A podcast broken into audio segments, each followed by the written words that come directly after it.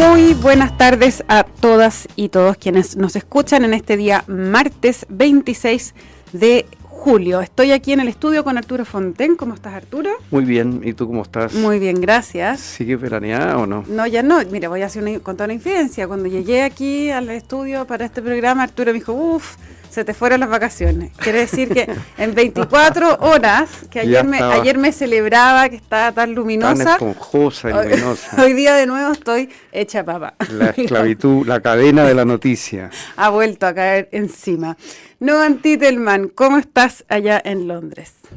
Acá muy bien, qué bueno tenerte de vuelta, José. La verdad que yo te veo todavía luminosa, ¿no? Discrepo poco con Arturo ahí. Gracias, gracias. El poder, el poder de la, de la de la digitalización de la imagen.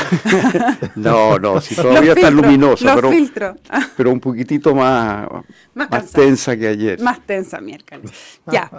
Oye, eh, eh, quiero que no Antitelman nos ilustre, por favor, eh, ya que además yo estaba de vacaciones, así que necesito una clase particular, voy a aprovechar.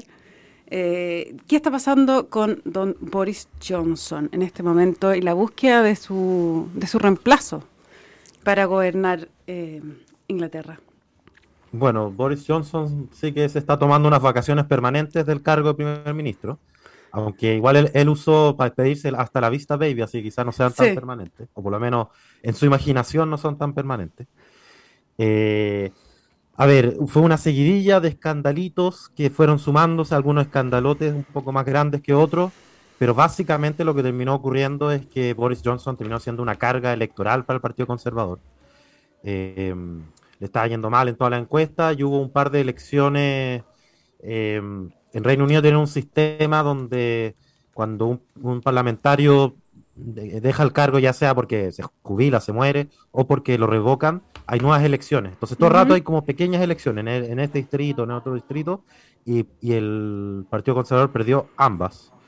Eh, y eran dos elecciones en dos mundos muy distintos y, yo creo que vamos a tener que volver a hablar de esos dos mundos porque son lo que está marcando la discusión del Partido Conservador. A ver. Era en un distrito en el norte obrero, que es esa imagen que tenemos de Reino Unido típicamente como estilo los Beatles, así como esos sectores postindustriales, eh, donde los laboristas históricamente le había ido muy bien, eh, muy nubloso, bueno, todo, todo Reino Unido es bien nubloso, pero particularmente nubloso, y así con un poco gris esa imagen. Panza burro, ¿cómo se llama?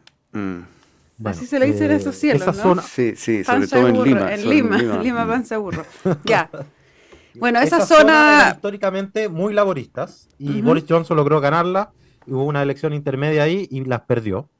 La perdió frente a un laborista y básicamente perdió em, porque un candidato que era del Partido Conservador se salió del Partido Conservador por los escándalos de los Partygate, de las fiestas que tuvo Boris Johnson durante, durante la cuarentena. Y bueno, y ahí perdieron un puesto. Ese es un lado, un Londres, o sea, un Reino Unido.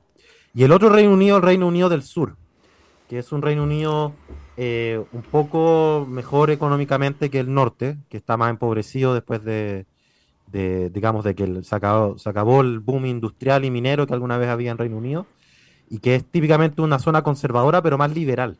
Entonces ahí, efectivamente, los que le ganaron los conservadores son del Partido Liberal. Y, la genialidad de Boris Johnson era que, pese a que en general los otros diputados no le caía muy bien Boris Johnson, había logrado unir a ese mundo más, digamos, de clase media, un poco también más agrícola del sur, con ese mundo más postindustrial, esa clase trabajadora histórica del Reino Unido, detrás del Partido Conservador. Y resulta que después de esas elecciones parecía que ya no era tan así. Entonces, ahí empezó una, serie de renuncias. Así fue, en vez de, un voto de censura, fue a través de renuncias. Eh, y el segundo ministro en renunciar fue un ministro bien conocido, quizás el más conocido del gobierno, que fue Rishi Sunak, que era básicamente el ministro de Hacienda. Ya. Y, y Rishi Sunak, de alguna manera, encarna más al Partido Conservador del Sur, si se quiere, a ese más un conservador más tradicional, de, la austeridad, de, una idea como del equilibrio fiscal, em, pero a la vez de ascendencia india, eh, de una familia de mucha, mucha plata. O sea, esto no es la historia del inmigrante pobre que, surge, eh, eh, digamos, desde abajo. Esto es una familia de, de, ascendencia india de mucha plata y además casado con una familia de mucha plata también. Y, la, y, bueno, después hubo un proceso, los conservadores tienen un proceso para elegir a los nuevos primer ministros que es bien interesante y que trata de combinar como poder de la élite del partido, de los parlamentarios y poder de las bases. Y funciona de la siguiente manera, los parlamentarios van, van votando por los candidatos que hay y se van eliminando el candidato que tiene menos votos. Y es como un proceso de elecciones sucesivas. Eh, entonces igual entretenido porque hay como muchos, muchos encuentros y qué sé yo, y, alianzas que se van haciendo y todo. Y en ese proceso quedan dos. Y esos dos son los que tienen que ser electos ahora por las bases del Partido Conservador. ¿Y quiénes eh, son? Y la otra que... Eso. Entonces uno fue este gallo, Rishi Sunak, que de alguna manera representa al Partido Conservador más, más ordenado, es como, la UDI de antes, ya voy a hacer trasladando a Chile, pero es que eh, encuentro que hay que tratar de, graficar eh, más o menos. A ver si creo que es una buena imagen, porque yo creo que efectivamente como que nunca lo vería en polera, como siempre está en camisa. Esa UDI de antes que tenía como un uniforme, que era una camisa polo sport. Claro, claro, una camisa Oxford y pantalones ah, eh, kakis, para no decir marcas. Pantalones kaki con, con pinzas antes más, después fueron saliendo las pinzas. ¿Ah? Bueno, ese, ese lo escribe a él bastante, es como súper así cuadrado, ordenado. Pero curiosamente fue uno de los principales promotores del Brexit. Ya. Eh, porque había un mundo que apoyaba el Brexit, pero no era el Brexit popular, era como un Brexit de élite, que en el fondo soñaba que Reino Unido se convirtiera en Singapur, como en una isla eh, separada de Europa, pero como súper abierta a la inversión y como una cosa así medio Singapur. Eh, y, y contra quién compite, contra una mujer que se llama Liz Truss, que interesante, ¿ah? porque casi todos los candidatos eran eh, de, candidatos de color o era, en este caso era una mujer. Pero además una mujer con una historia completamente distinta, que viene de, este norte obrero, eh, que viene de una familia de Partido Laborista, por ahí leía que cuando recién entró al Partido Conservador se lo había escondido a sus padres, porque sus padres la llevaban a marchar como las protestas contra la guerra y no sabían nada que la niña se había metido a... a ser una rebelde. Partido Conservador. Así que claro, se rebeló contra sus padres metiéndose al Partido Conservador. Y curiosamente ella se oponía al Brexit, era del otro lado, entonces era como del lado más del establishment en algún sentido, porque se oponía al Brexit. Em, ahora, ambos tienen hartas cosas en común, los dos estudiaron en Oxford, los dos dan como referente Margaret Thatcher, es un poco un cliché ya en el Partido Conservador. Todos, todos dicen que vienen de Margaret Thatcher, como en el Partido Republicano de Estados Unidos, que todos hablan de Reagan, aquí, aquí todos hablan de Thatcher. Eh, y los dos han estado como, o sea, hoy día uno está del lado del establishment y el otro está del lado rebelde, pero en algún momento estuvieron al revés. Son bastante maleables esas posiciones.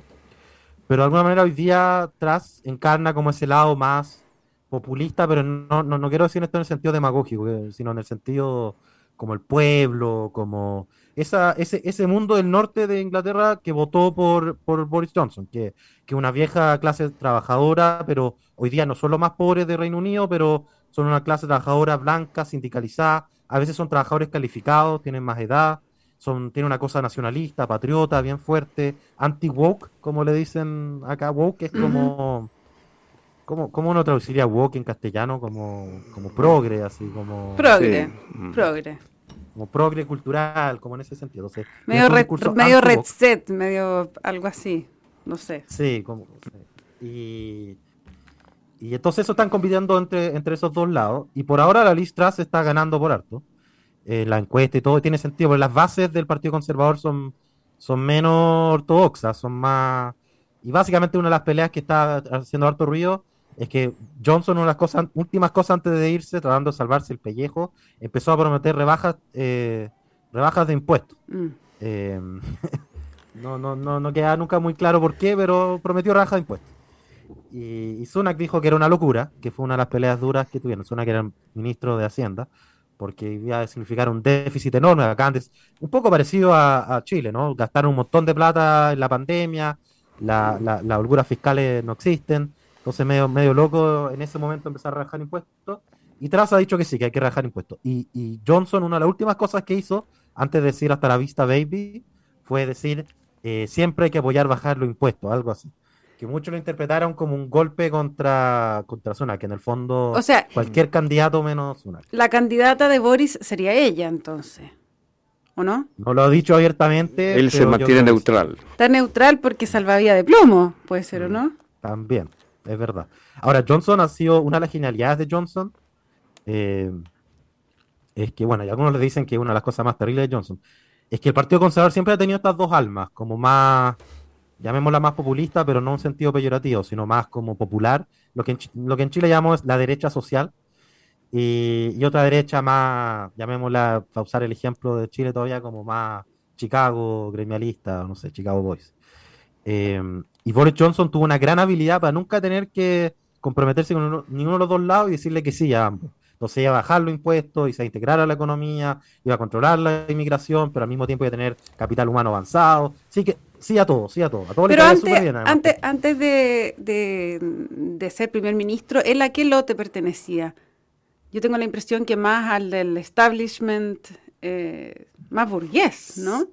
Sí, bueno, él era cercano a Cameron, pero independiente, siempre. Siempre fue una personalidad muy única. Como alcalde, fue un alcalde muy brillante, muy bastante O sea, tú dices que siempre navegó en estas dos aguas sin mayores amarres. Sí, sí, yo creo que fue un hombre de espíritu libre. no, demasiado libre. No, no, y, por ejemplo, él se hizo conocido como periodista y, venía empujando un discurso anti-Bruselas y pro-Brexit mm. mucho antes del Brexit. O sea, siempre, fue crítico de Bruselas. Ahora, esto ocurre en, en, medio de una inflación bastante alta, ¿no? ¿Cuánto estamos hoy día? No, eso, bueno, hay no, para, especial. para nuestros auditores se agarra la cabeza con la inflación alta allá. Pues, estamos ¿Ah? es que, el Economist tiene un especial sobre Johnson. El Economist siempre ha odiado a Johnson, hay que decirlo. nunca, nunca ha sido muy amable con Johnson. Eh, Pero estamos como el 9% o algo así, o un poco menos. ¿Perdón? Estamos ah, como el 9%. Sí, sí, sí. Entonces estamos con una inflación. Está en 9, pero proyectan que llegue a 11 para fines de año. Entonces imagínate, estamos en una situación nunca vista eh, desde el punto de vista de la inflación en Inglaterra. Ahora, yo lo otro que quisiera aprovechar de comentar, porque no sé si todos entendemos bien cómo es el sistema inglés, porque es muy curioso. Eh, como hay básicamente dos partidos y el partido mayoritario en el Parlamento en este momento, el que tiene más parlamentarios, es el Partido Conservador. Entonces, por definición, el líder del Partido Conservador pasa a ser el primer ministro. Entonces, ¿quién va a gobernar Inglaterra?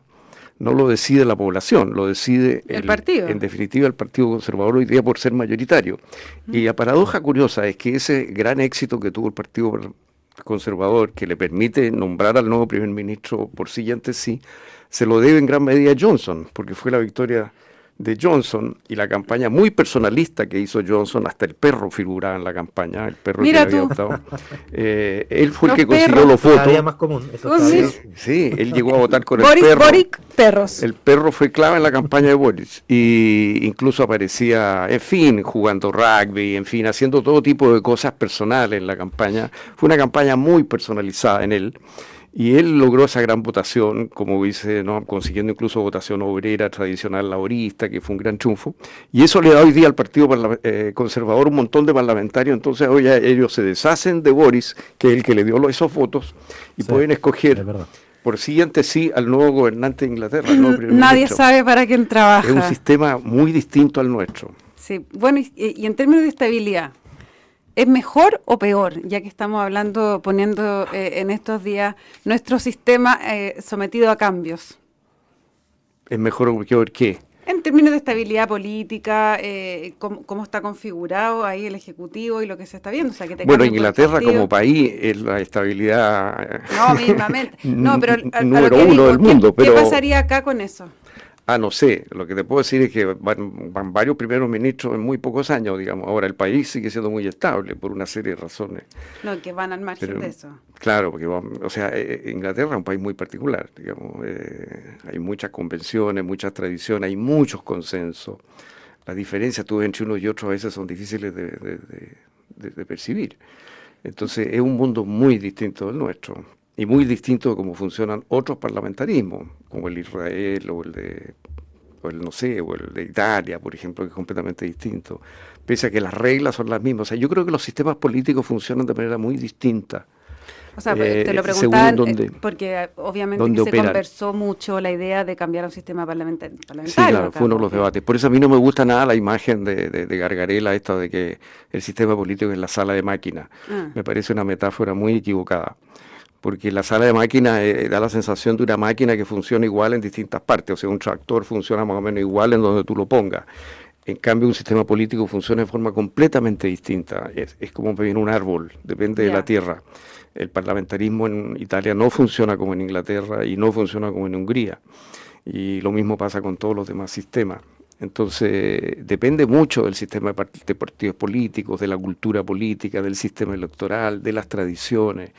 En fin, es mucho más complejo que una, que una sala de máquina, un sistema político. ¿Tú estás de acuerdo, no, Antitelman, que aquí habría sido un desastre? No, no, yo, o sea, estoy de acuerdo con la otra parte, que, es que hay como una fantasía de que, no sé, si importáramos la constitución de Finlandia, seríamos Finlandia, como que, eh, evidentemente las cosas no funcionan así, pues, ¿no? Como que es una vieja discusión eh, entre dos grandes escuelas de pensamiento de la ciencia política. Diría que unos que tienen una formación o mal formación de abogado tienden a ver las instituciones como, como, una, como un sentido más formal, como que existen aparte de la sociedad, y los otros que tenemos la malformación de economistas, eh, la vemos más en sentido más de conducta, de como de, interacciones, de, distribución del poder al final en la sociedad. Pero, y además me estaba acordando de un capítulo de Westwing. Ahora, yo no, no, quiero decir que yo estoy de acuerdo, pero esto es lo que decían en el capítulo de Westwing, que, el capítulo se trata de que va, va un grupo como de expertos de mm, Bielorrusia a Estados Unidos a tratar de aprender sobre el modelo presidencialista. Eh, de Estados Unidos. Y pasa una serie de cosas. Y, el tema es que uno de los asesores principales que está ahí les dice, mira, casi todos los países que han tenido sistema presidencialista han terminado en dictadura y han tenido crisis de régimen y son poquísimos los que lo han logrado que funcione. Eh, ¿Por qué quieren copiar el sistema de Estados Unidos? Mejor tengan sistema parlamentario. Y le dicen, no, no, nosotros queremos tener el de Estados Unidos y no sé qué, y no sé qué. Y después como que van a la esquina y el, y el que lo invita a Estados Unidos le dice a este otro gallo, le dice, mira, la verdad es que al, al, final las constituciones dan un poco lo mismo, lo que importa es cómo funciona la sociedad. La constitución de Estados Unidos dice X, J y K, y nada de eso importa, en verdad. Dice este gallo a este otro. Ahora, yo no, no, quiero llevar eso al extremo de que las constituciones dan lo mismo. Más encima en este momento me matan si es que La funa, se viene la funa. Pero, de todas maneras, hay que pensar la constitución en un sentido mucho más amplio, las formas del Estado, como que es todo un sistema. Además, ni siquiera hemos metido en esto, pero hay un sistema electoral que está explica las diferencias entre el sistema parlamentario británico, en parte, no, no solamente, no hay muchas otras cosas también, pero, pero en parte explica. El sistema británico es un sistema parlamentario con sistema electoral mayoritario. O sea, en parte eso empuja a que haya principalmente, aunque no solamente dos partidos. Em, así es, así Pero mira el caso, por ejemplo, de Rusia. Rusia terminó copiando eh, el sistema semipresidencialista francés. ¿Mm? Y, mira dónde terminaron. También se quiso, ese, en un momento se planteaba para acá. También, por supuesto. Eh, no, y aquí se han planteado todas las fórmulas, también la peruana, eh, en fin, todas las fórmulas estuvieron sobre el tapete y se discutieron a fondo y fue una discusión muy interesante, estimo yo. Eh, me pareció que ahí hubo una reflexión seria en la convención. Esto no fue una cosa. No, no, no, pero yo te decía, el semipresidencial hubo, hubo como un impulso entre la DC y RN, me acuerdo hace varios años, que intentaron abrir una discusión de llevar a Chile hacia un sistema semipresidencial cuando estaba Sarkozy. Por supuesto, fue, fue, fue una iniciativa de, de, Carlos Larraín, que era el presidente del RN, de Ignacio Bocar, que era el mm. presidente de la democracia cristiana. Pero después esto se volvió a plantear en la convención y había muchos convencionales que partieron con esa idea y se discutió mucho el tema. Eh, pero de nuevo, el semipresidencialismo, como funciona en Portugal, es distinto como funciona en Francia y distinto como funciona en Rusia. Entonces, eh, hay muchos elementos. Uno, el sistema electoral, como dicen, otro, el sistema de tradición de partido. Y no sabemos exactamente a qué corresponden los partidos. Los partidos corresponden a fenómenos culturales, sociales, de clase, de religión, de nacionalismo, según las partes. Y, y además los partidos están hoy día muy en cuestión en todas partes del mundo. Entonces, hay elementos de los partidos que se pueden manejar, por así decir, desde el, factor institucional, pero no se puede pretender hacer una ingeniería institucional tal que tú des como resultado dos partidos o seis partidos. no, se puede. Lo que sí sabemos, claro, hay sistemas electorales que favorecen la fragmentación, como el que tenemos nosotros ahora, y otros que tienden a disminuirla. Pero, pero ahí hay muchas incertidumbres. Pero sin duda uno de los temas que va a quedar pendiente, se apruebe o rechace la nueva constitución, es la regulación de los partidos políticos, su democracia interna y el sistema electoral. Yo creo que son dos temas ineludibles. Volviendo a UK, ¿cuándo se resuelve esto? Es que no me acuerdo la fecha exacta. Pero en los próximos días. no, es que no hay una fecha exacta. Eh, esto, esto pues, se espera que sea en septiembre, pero esto podría durar, digamos. ¿En Depende de que se pongan de acuerdo, sí. Y mientras tanto, lo que hay es un que, que, que government, digamos, un gobierno que simplemente administra. Sí, ya. Mm, que no Oye, yo, yo quería decir una cosa que lo que decía Arturo antes de la victoria de Boris Johnson, solo para poner unas proporciones, fue el, mejor resultado del Partido Conservador en casi 20 años y fue el peor del Partido Laborista en casi 100 años. Tiene que ver con Corbyn, que le fue espantosamente mal. Sí. Pero también tiene que ver con otro tema, y esto ahí lo relaciono un poco con Chile, el plebiscito, el Brexit. El plebiscito, los plebiscitos tienen una tendencia a generar como a, mover el, campo político, porque te generan como clivaje. En Chile lo sabemos bien, si hubo el, plebiscito de, que terminó con la dictadura, casi que marcó nuestra política por 30 años. ¿no? Y, en el caso de, del Brexit, ese plebiscito llevó a ese mundo de, clase trabajadora histórica, blanco, más nacionalista, más conservador en temas valóricos, a votar por Boris Johnson y el Partido Conservador. Y yo me he preguntado, y esto lo pongo como pregunta, pero si, o, también como un riesgo para la izquierda, si no podría llegar a ocurrir algo parecido en Chile. Que, en el fondo este discurso identitario eh, tenga como reacción, que algo que ocurrió en todo el mundo, que frente a como reivindicaciones identitarias nuevas de distintos tipos, de identidad de género, de, indígena, de otro tipo, hay una reacción de identidades más tradicionales que muchas veces incluye esa, una clase, un sector de la clase trabajadora, para ponerlo más en términos más, más mm. específicos, que, se, que migra hacia esta derecha conservadora postliberal o como uno quiera llamarla. Y yo me pregunto si no podrá llegar a pasar algo así en Chile también, que como para ponerle ojo a las, a las izquierdas cuando sí, como reacciona la... demasiado ese discurso. Pero yo entiendo que eh, había ciertos estudios, encuestas que mostraban que eh, las principales fugas de votos desde el apruebo al rechazo justamente venían de eh, las clases trabajadoras más bajas Em, que, se habían saturado de esta efervescencia identitaria, mm. ¿no? Y querían mm. eh, volver al orden, lo, mm. que es lo más básico. Eh, entiendo que ahí había una fuga de votos importante y, ahí es donde debería estar atacando, me imagino. Este no es el rechazo a las tres comunas, para ponerlo en otra No, no, no, no. Este no, no rechazo a las tres comunas. No, el de Fonde vino por otros lados. El rechazo de las tres comunas se quizás se mantiene. Ah, hay alguna gente que se puede haber cambiado de la prueba al rechazo, pero el de fondo grande de la prueba justamente viene de los sectores más populares. Eh, yo entiendo que eran más bien hombres, ¿no? Eh, como entre 35 y 45 años, algo así. Em, que tiene mucho sentido con lo que, lo que plantea Noam, como una reacción a la sobre identitarización, no ¿existirá eso? No sé, eh, que se había visto en la convención y que también yo creo que puede justamente eh, eh, estar ocurriendo que, esa gente vuelve a su, quizás a su votación inicial cuando se han bajado un poco las aguas tan identitarias y los convencionales mm. están un poquito más replegados.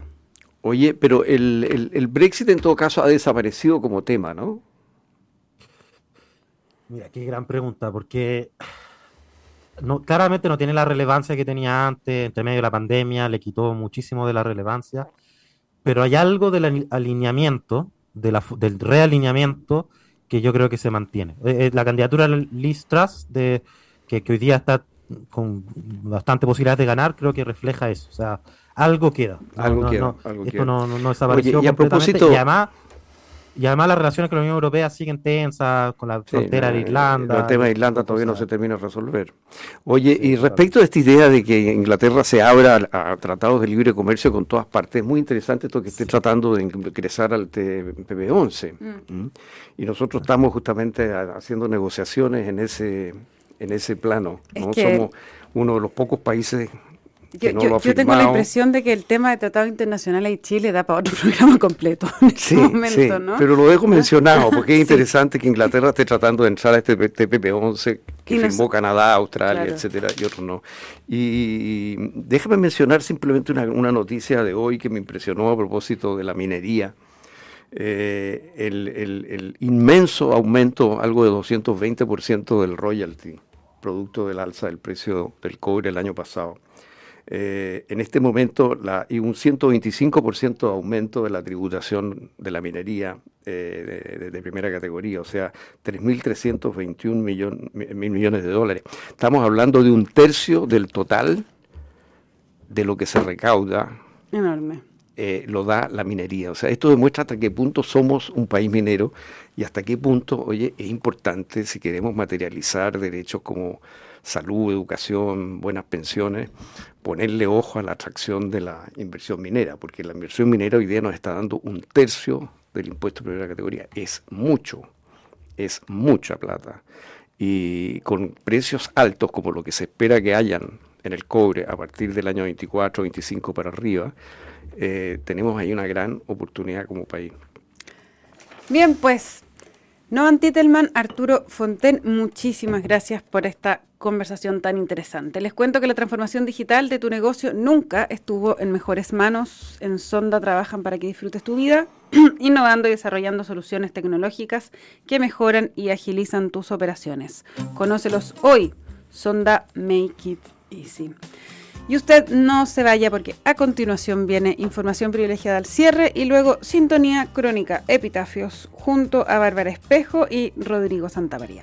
Noan Titelman, Arturo Fonten, un placer como siempre cerrar este día martes con ustedes. Que estén Muchas gracias, que esté muy bien, muy buenas, tardes. Chao.